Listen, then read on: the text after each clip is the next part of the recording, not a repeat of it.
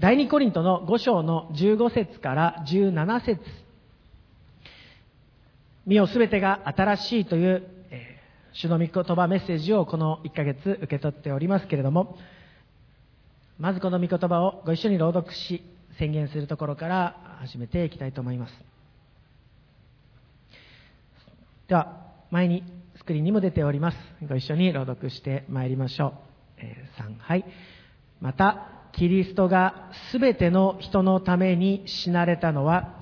生きている人々がもはや自分のためにではなく自分のために死んでよみがえった方のために生きるためなのです。ですから私たちは今後人間的な標準で人を知ろうとはしません。かつては人間的な標準でキリストを知っていたとしても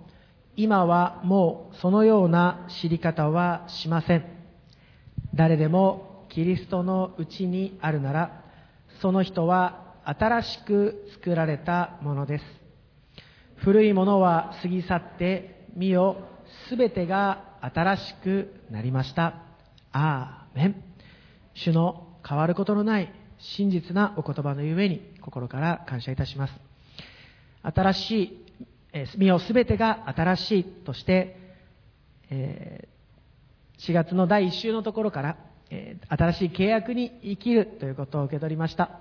新しいという言葉が聖書で使われるときそれは王様が変わった。王が支配するものが変わったんだよということを指し示していること。また新しいというのは、えー、全く何もなかった新しさではなくて神様が最初に意図され計画され創造されたそのプランの通りに回復され、また修復されているんだよ。更新されている。えその、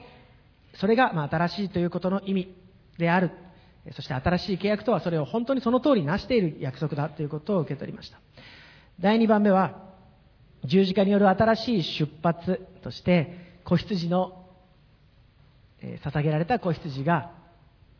出エジプトの時に捧げられた子羊が、イエス様は全くそれそれと同じ歩みをたどってくださって出エジプトの時はイスラエルの民だけでしたがそしてそれも完全には奴隷状態から呪いから脱出させることはできずイスラエルの民はエジプトに帰りたい古い生活の方が良かったそのようなことを言ってしまう、歩みでしたがイエス様の十字架その子羊によってあがない出された民は完全に奴隷から解放されて、え永遠の命に救いの中に入れられているということを受け取ってきました。先週は「おはよう」「ボケルトーブ」そして「帰ろう」喜びがあふれるよみがえったイエス様がそのように声をかけてくださっているからその喜びを受け取りながら再臨の日までイエス様と共に歩んでいきましょう。このメッセージが語られました。この先週のメッセージ「おはよう」とイエス様が復活して言ってくださったということを、まあ、メッセージの分かち合いですね。その後してある姉妹の方が、えー、まあ、感動というか胸キュンしましたと。胸がキュンとなりましたというふうに言っておられました。それはどういうことかというどういうふうにその姉妹考えられたかというとイエス様が蘇ったら、まあ、大体男の人ってウルトラマン思考が強いというふうにね言われています。ご存知ですか？あんまり知らない余計なこと言わない方がいいかもしれないオンラインの方もね残るかもと思うんですけど、でもまあなんかウルトラマン思考が強いというふうに言われて、私もそうだと思っています。それは、えっと、正義の味方じゃないと気が済まないですね。正義の味方のための、まあ、なんか物事をする、その使命のためだったら登場できるんですけど、あんまり使命がないと登場できない。3分しか持たない。とか、まあいろんなウルトラマン思考だというふうに言われるんですが、まあ、イエス様がその男だということを考えると、私は蘇ったのだ！って言って、自分がしたことを誇りそうな、私はすごいことをしたぞ！というふうに言いそうなものなのに、イエス様はそこにいる人に向かって、その人を見て、おはよう！と対話を語りかけてくださる。イエス様って胸キュン胸キュンだわ！というふうに言っておられて、あ、イエス様って本当に素晴らしいお方だな！ということを私も受け取りました。えー、今日は第3番目としてレジュメすでに出ております。そして皆様にはこの1ヶ月え頑張ってレジュメを週報の間に挟ませていただいておりますが第3番目、ナンバー3として、御霊による新しい生き方ということを一緒に受け取っていきたいと思います。新約聖書に書かれている代表的な新しいという言葉が使われている3つのことから、イエス様によって新しく生まれた主の御霊、イエスの霊、御子の御霊によって新しく生まれた者たちは、どのように歩むのか、どのように生きるのかということを3つのポイントで受け取っていきたいと思っています。第1番目、ルカの福音書の5章の37節から、まずご一緒に御言葉を朗読していきたいと思います。ルカの福音書5章の37節から39節まで。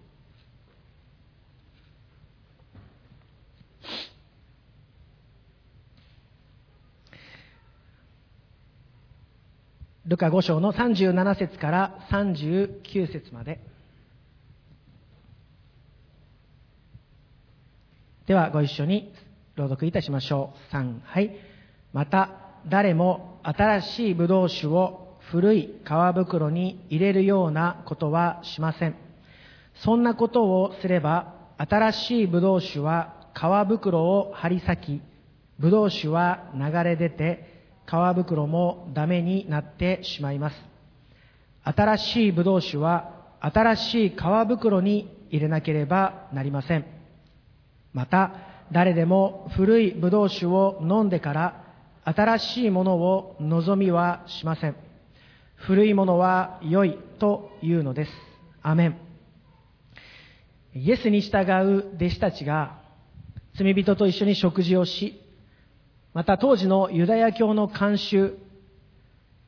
である断食、えーある学者は月曜日と木曜日だったというふうに言っている第2日目と4日目だったというふうに言われているようですが、週に2日のこの断食を神様を覚える敬虔な人であれば当然するこの断食という習慣もイエスの弟子たちはしていない。そして罪人と一緒に食事をしている。それをパリサイ人から指摘されたとき、イエス様が回答した回答が今一緒にお読みしました御言葉です。ここにイエス様の弟子たちへのメッセージが語られています。38節新しいブドウ酒は新しい皮袋に入れなければなりません。この当時、新しいブドウ酒、つまりブドウの実を絞ったものは、まあ、足で踏むんでしょうかね。ビヨーっとこう出てきたその汁は集められて、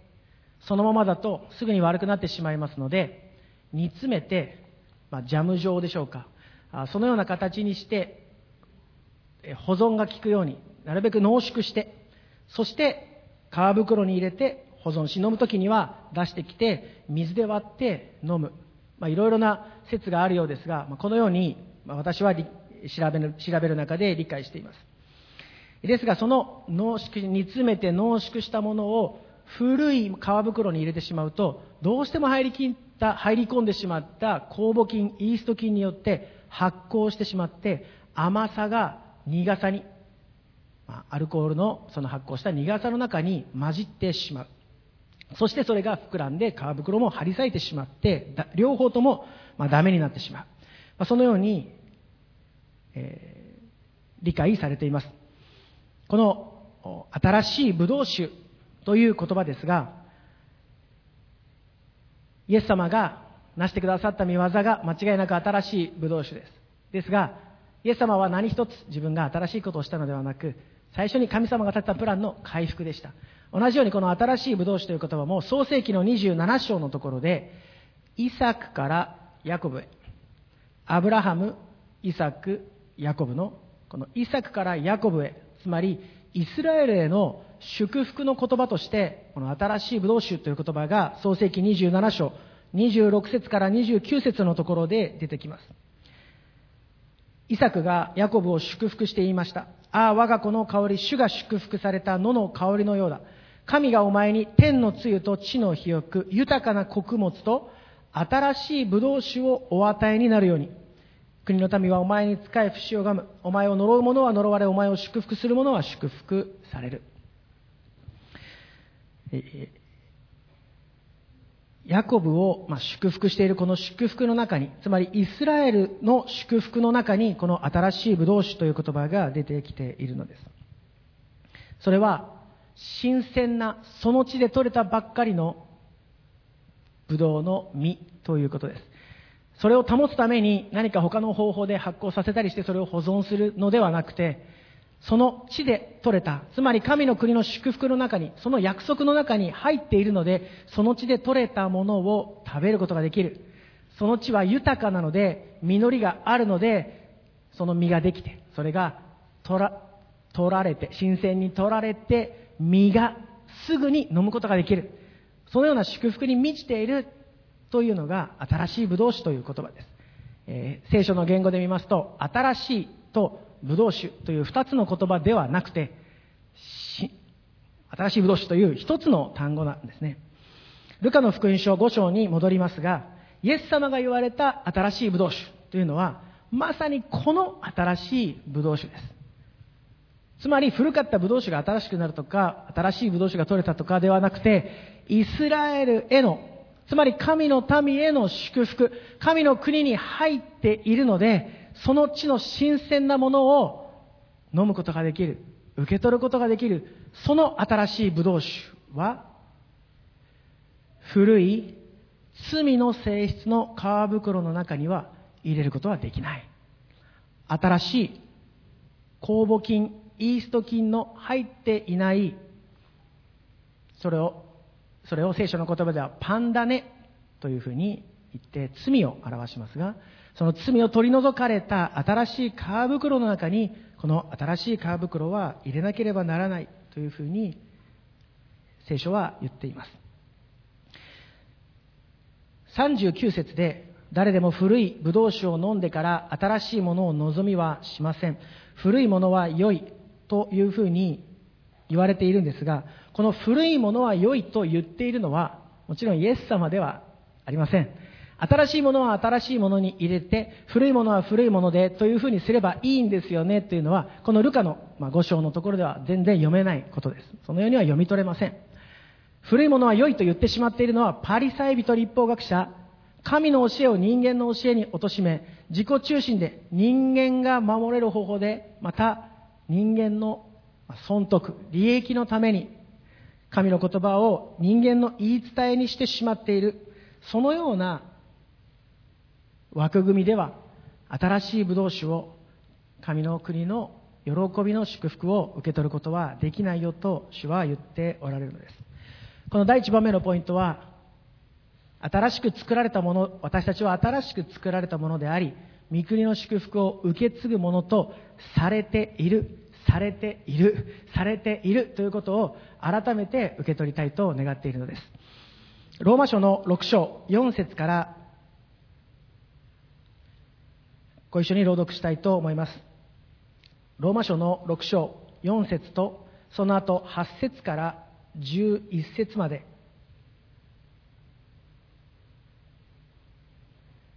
ローマ書6章の4節とその後は8節から11節までご一緒に朗読してまいりましょう。3はい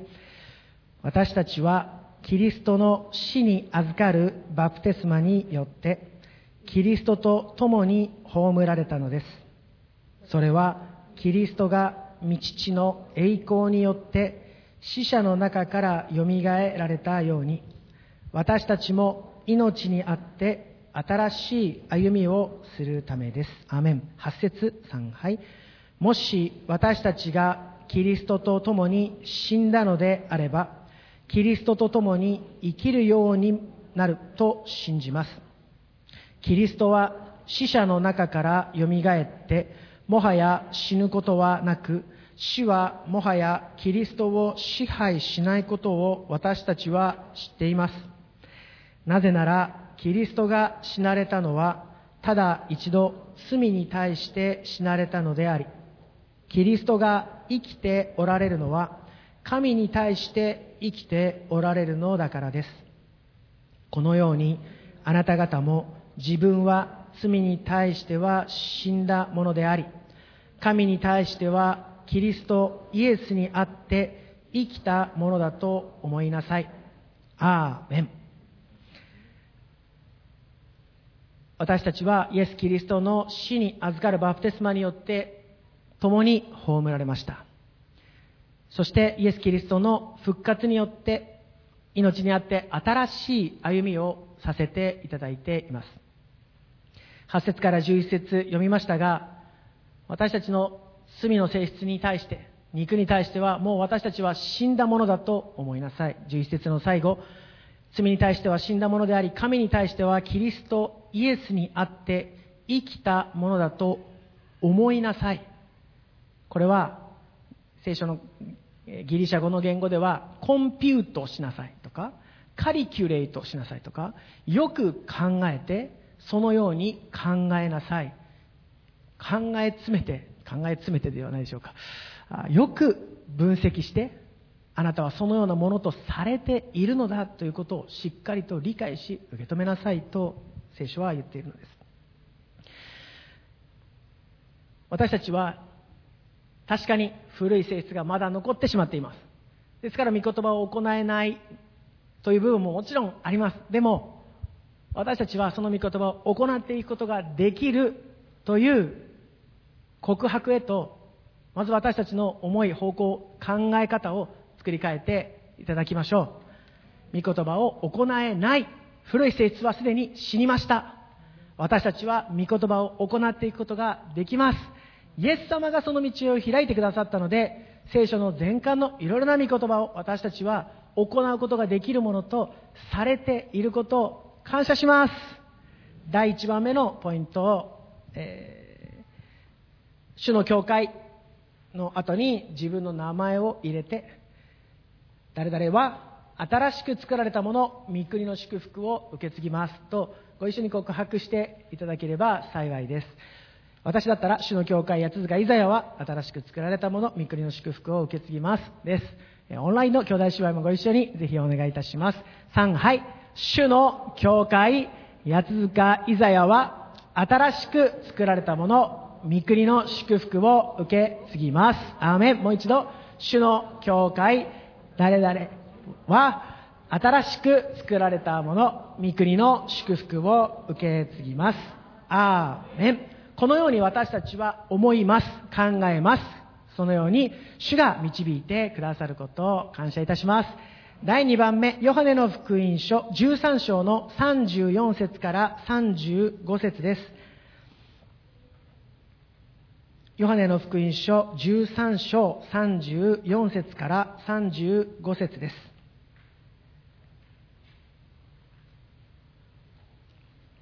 ご一緒に朗読いたしましょう。3はい。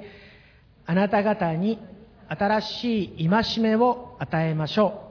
う。互いに愛し合いなさい。私があなた方を愛したように、あなた方も互いに愛し合いなさい。もしお互いの間に愛があるなら、それによってあなた方が私の弟子であることをすべての人が認めるのです。アーメン。ヨハネというこの聖書のイエス様の福音書を記したこの著者著者はイエス様に本当に愛されていたということを非常に実感していた確信していた器でしたですからこのヨハネの福音書の中でも自分のことをイエスの愛されたあの弟子と書くほどでした彼は、まあ、最初の記述を見ますと非常にこう激しい性質の人だったのかなとも受け取れるんですが、このヨハネの福音書のところでは、本当に愛に生きるべきことを繰り返し書いています。それだけではなく、このヨハネの福音書だけではなく、第一ヨハネの手紙の、また第二ヨハネ、第三ヨハネという彼が書いた手紙を見ても、愛に生きるべきことを繰り返し繰り返し書いています。3章の、第一ヨハネ3章の11節のところでこう書いています。互いに愛し合いな、愛し合うべきであるということは、あなた方が初めから聞いている教えです。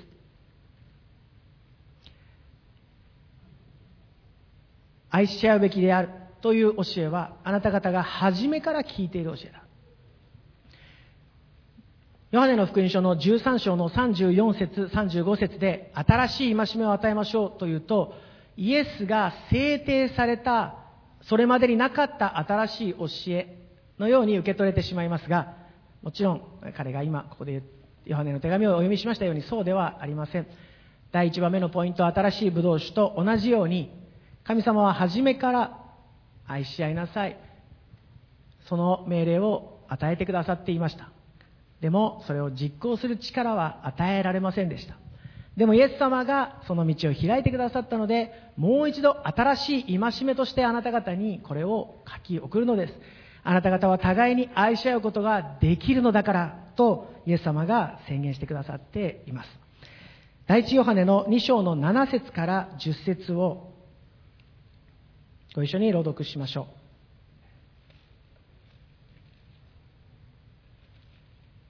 第一ヨハネ2章の7節から10節です。3はい。愛する者たち私はあなた方に新しい命令を書いているのではありません。むしろこれはあなた方が初めから持っていた古い命令です。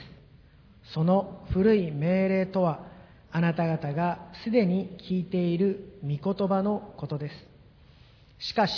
私は新しい命令としてあなた方に書き送ります。これはキリストにおいて真理でありあなた方にとっても真理です。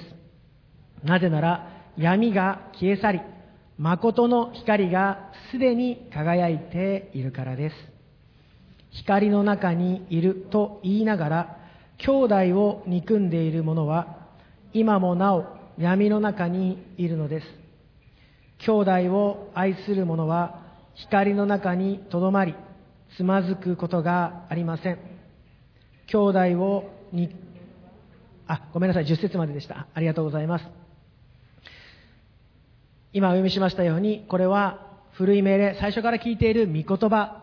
しかし新しい命令として書き送る。なぜならキリストにおいてこれが真実となったからである。闇の中に光が輝き、イエス・キリストがそれを行う道を指し示してくださったので、あなた方は互いに愛し合うことができるのだと主は、新しく生まれた者たちへ書き送ってくださっています。兄弟を愛し合うということは、最初から書かれています。レビキのところから隣人をあなた自身のように愛せよとあります。でも実行する力はあるんですか？自分の内側を見てあるんですか？とてもありません。でもイエス様がそれをしてくださいました。ヨハネの福音書の13章で最初にお読みしましたように、私があなた方を愛したように、イエス様が先にその愛の道を成し遂げてくださったので、私たちにもお互いに愛し合うことができます。この愛は感情のことではありません。感情も大切な要素です。でも、感情9割の話をしているのではありません。隣人のために、兄弟のために、最善となる行動、最善となることを選び取って、決断して実行していること、実行していくこと。御言葉の言う愛は、まあ、こちらの方です。アメン。心の中で誰を愛せる愛せないだと最も愛しいはずの妻でさえ見たら時にはですよああごめんなさい本当死を許してください罪の性質を正直に言います愛しいはずの妻でさえこんなに憎らしい人はいないと思えてしまう時があるんですよね私だけでしょうか死を許してくださいそれが少しずつ作り変えられていることを心から感謝いたしますがでもイエス様に会う時にああ主よ本当に愛することができます主が愛してくださったので最も近い人を愛していく力も注がれている。その隣人のために最善となる行動を決断して実行させていただくことができる。主にあって作り変えられている者たちの歩みです。また許し合うということについてもエペソ書の4章をご一緒に見ておきましょう。見ましょう。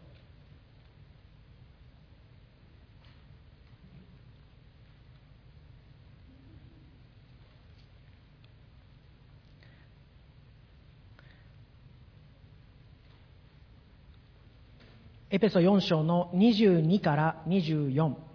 その後で飛んで32節をお読みします。3はい。その教えとはあなた方の以前の生活について言うならば人を欺く情欲によって滅びていく古い人を脱ぎ捨てるべきこと。またあなた方が心の霊において新しくされ真理に基づく義と性をもって神にかたどり作り出された新しい人を身に着るべきことでした。アメン。32節3はい。お互いに親切にし、心の優しい人となり、神がキリストにおいてあなた方を許してくださったように、互いに許し合いなさい。アーメン。この御言葉においても24節で新しい人を着るということをあなた方は受け取っているのだ。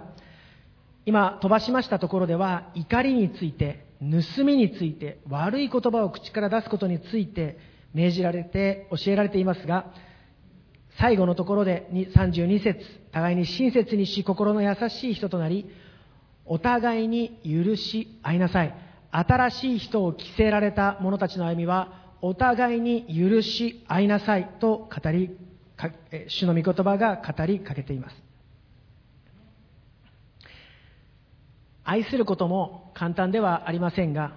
許すことの方が時にもっと難しいのではないかと思います。これは聖書に書いてあるバランスのことではなく、私の個人的な経験、また感覚のことことでありますので、そこは差し引いて聞いてください。しかし、愛するということは、自らが行動し、決断するして行動することでありますが、そこの関係性のところについてはあまり言われていません。どういう人にということ。それを広げて、なるべく広げていくようにというのが聖書の教えでありますけれども。しかし、許しということは、自分が正当な立場にいる。自分の主張、自分の方が正しい。当然だと思うことがあり、相手が間違っているという、その状態で初めて許しというのは発生します。この状況において、許すということを決断し、実行し、行動することの方が、時にハードルが高いのではないかなと感じるのです。しかし主は、愛しなさい、愛し、愛いなさいの時と同じように、私があなた方を許したように、キリストが許してくださったように、互いに許し合いなさい。それが新しく作り変えられたもの、王権が作り変えられた者たちの歩みだよ、と私たちを導いているのです。愛することと同じように許すことも感情ではありません。その人のことを考えてももう何も気持ちがざわつかなくなりましたということが許しではありません。それも大切な要素ですが、許すということは牧師先生を通しても何度か語られていますけれども、聖書の言語では法律の用語で、裁判官がいるときにそれを訴えるか、訴えないか、訴えるということが許さないということで、訴えないということが許すということだ。その話を聞いてくれそうな人がいるときに、あいつこんな悪いことをしたんだよと言ってしまうことが許さないことであり、そういうシチュエーションがあったとしても、言わないと決心し行動したこと、それが許しているということ。聖書の御言葉からはそのように受け取れるのです。感情は後から、この決断の後についてくるものだと御言葉は教えています。また、愛することも許すことも、隣人、また、兄弟に対して、近い人との関係の中で、それはまず実行されていきなさいと主の御言葉は教えています。遠くの人であれば特にイスラエルの人のために涙を流して祈ること私もあります。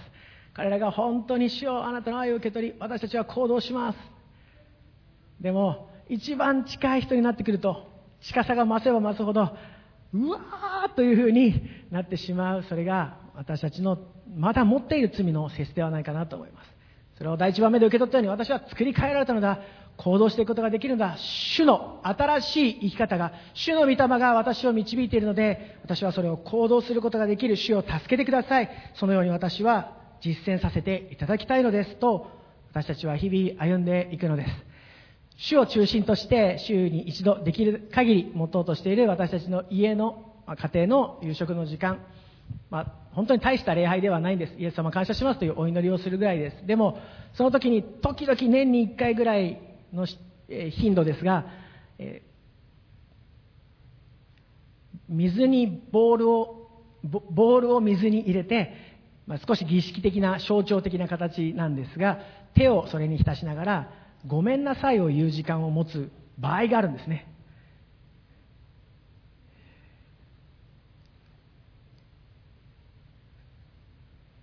何が言いたいかというと、まあ、難しいということです。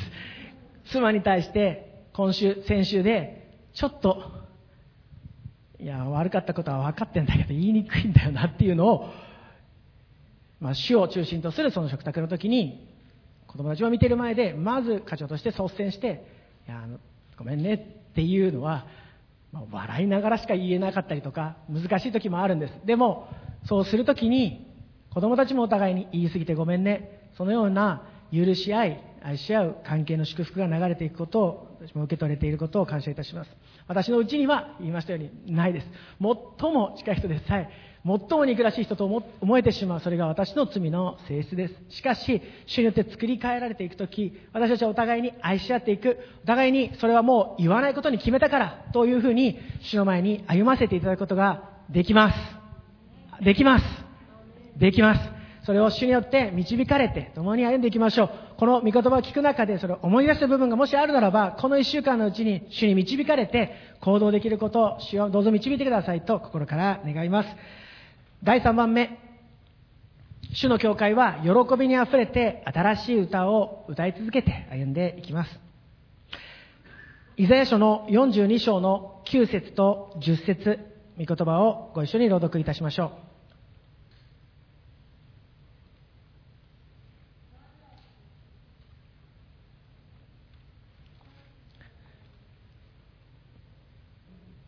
その後、詩編の102編の御言葉も続いて朗読します。イザヤ42の9から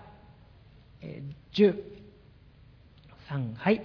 私、先のことは見よ、すでに起こった。新しいことを私は告げよう。それが起こる前にあなた方に聞かせよう。主に向かって新しい歌を歌え。その栄誉を地の果てから海に下る者、そこを渡るすべての者、島々とそこに住む者よ。アメン。新しく、新しいことを主が告げられるときに、主に向かって新しい歌を歌うようにと、えー、御言葉は宣言しています。詩編の102編、18節から22節ご一緒に朗読いたしましょう。詩編102編、18節から22節。は3はい。次のことが後の時代のために書き記され新しく作られる民が主を賛美しますように。主はその聖なる意図高きところから見下ろし天から地の上に目を注がれました。囚われ人のうめきを聞き、死に定められたものを解き放つために、人々が主の名をシオンで語り、エルサレムで主を賛美するために、また国々の民や王国が共に集められるとき、主に仕えるために。アーメン。新しく作られる民が主を賛美しますように。第二コリントの5章、最初にお読みしました御言葉で、誰でもキリストのうちにあるなら、その人は新しく作られたものだ。身を、古いものは過ぎ去って、身をすべてが新しくなったとご一緒に朗読しましたが、この新海訳の客中のところで、誰でもキリストのうちにあるなら、その人は新しく作られたという部分がそのそこには新しい創造があるというふうにも訳せると書かれています。まさしく新しく作られた新しい命を吹き入れられた主イエス・キリストの御霊によって新しく生まれた永遠の命に新しく生まれた者たちは主を褒めたたえ主を賛美して歩むものだ歩むのだと定められています。主の御言葉が私たちを主を褒め歌うようにと導いているのです。新しい歌、それは王様が作り変えられて、新しい王がその統治を回復しておられることを喜び、褒めたたえる祝いの歌です。古い性質、古い罪が過ぎ去って、闇が過ぎ去って、新しいものが、主の回復の技が、大きな部分もそうですが、本当に小さなお一人お一人の心の中の一つ一つのその、小さな小部屋隠しているその小部屋一つ一つが今日また一つ一つと主によって古いものから新しいものへと作り変えられていることを主に感謝し主を褒めたたえる新しい創造の歌です。賛美とは音楽以上のものです。音楽はもちろん大切なツールです。神様がこのツールを与えてくださったことを私は心から感謝しています。えリズムとメロディーを合わせようとするところに神様の技があると私は理解しています。リズムとメロディーは合わないですね。ぴったりは合わないですよね。なんかずれて。でも合わせようとするこの音楽の中に神様は働いてくださっています。でもそのツールが大切なのではなく、その向かえ、向く先が大切です。それは主です。主の賛美というのは、主に夢中になるということです。主だけを誇るということです。主だけを自慢するということです。夢中になり、主だけを誇り、主を自慢する。これが主への褒め歌、主への賛美です。敬愛する兄弟姉妹、神の家族の皆さん、この主への新しい歌を主への賛美をいつも歌うように、いつも生み出していくようにというのが、私たち新しく作られたものへの主からの務めだよ、新しい祭司として、王である祭司としての務めだよと宣言されているのですから、職場を賛美で満たせないでしょうか通勤途上を、学校に行く途上を賛美で満たせないでしょうか家を賛美で満たせないでしょうか自分の一人の空間を賛美で満たせないでしょうか主を誇るために、主に夢中になるために、主を自慢するために作られる賛美と、自分を誇るために、自分を表現するために作られる音楽との間には、大きな方向の真逆の差があります。こちらを全て否定しているのでは全くありません。私も大好きなアーティストがいます。子供にも聴かせたいぐらい好きなアーティストもいます。それを見るときもあります。でもそれは感謝して、その時間を見ようと言って見ます。でも私たちのベースは基本は主への褒め歌を、主への賛美をいつも奏で、主に心を向けて、主の祝福がこの地に訪れますように、主よあなたが治めてくださるその領域が今日も回復しますように、見える世界でも見えない世界でもあなたの統治が広がっていきますようにと、主を褒めたたえていく、主を迎えていく、それが私たちの務めです。アメン。務め以上に私たちが主を思うときに、ああ、本当にそうさせていただきたいな、主の喜びがあるな。主を本当にあなたへの感謝があるな。いつも立ち止まって職場でも学校でも通勤途上でもあいろんなところで一瞬立ち止まって主を思い主の喜びがあふれていることを感謝し主よあなたを褒めたたえます。この告白の賛美を持っていつも歩んでいこうではありませんか、えルカの福音書の中で新しい契約ということを最初から学んできました。最後の晩餐の時にルカは新しい契約だというふうに言いました。えー、ですが、マタイとマルコではこの最後の晩餐の時に契約に対して新しいという言葉を使っていなくて、ブドウの実を新しく飲むその時が来るまでは私は飲まないとイエス様が言った。もう一度私はブドウの実を飲む時が来る。新しくブドウの実を飲む時が私はその日には来るんだよということをイエス様が言われた、そこに新しいという言葉が使われているんです。それは、イエス様はもう再び、もう一人帰ってこられ、主の王国の中で、共に喜び祝いながら、もう一人主はこのブドウの実を飲まれるということです。その時はどんなパーティーでしょうか？どんな盛大な祝いとなるでしょうか？国中挙げて通りが主への賛美で埋まって町中が主への褒め歌で溢れてそして主と共にブドウの実を共に飲む時が来る。これを心待ちにしながら、主を褒めたたえながら共に歩んでまいりましょう。この一週間、皆さんの行くところ、兄弟姉妹の使わされるところ、主の教会が歩むところが、主への新しい歌で満ちますように、主への新しい賛美で満ちますように、先週までからさらに新しく、主をあなたを褒めたたえられる、あなたに夢中になり、あなたを自慢できる、あなたの十字架だけを誇りとします。そのような瞬間瞬間が一週間満ちていきますように。最後、目視録の5章7節から10節天の永遠の新しい歌の告白を持って、その後、御言葉をご一緒に朗読、あ、御言葉に応答して祈る時間としたいと思います。目視録5章7節から10節前に出ています。ご一緒に朗読しましょう。3、はい。子羊は近づいて、御座に座る方の右の手から巻物を受け取った。彼が巻物を受け取った時、4つの生き物と24人の長老は、おのおの盾ごとと、香のいっぱい入った木の鉢とを持って、子羊の前にひれ伏した。この香は生徒たちの祈りである。彼らは新しい歌を歌っていった。あなたは巻物を受け取って、その封印を解くのにふさわしい方です。あなたはほふられて、その血により、あらゆる部族、国語、民族、国民の中から、神のために人々をあがない、私たちの神のために、この人々を王国とし、祭司とされました。彼らは地上を治めるのです。アーメン。立ち上がって、それぞれの言葉で御言葉に落とし祈る時間を持ってまいります。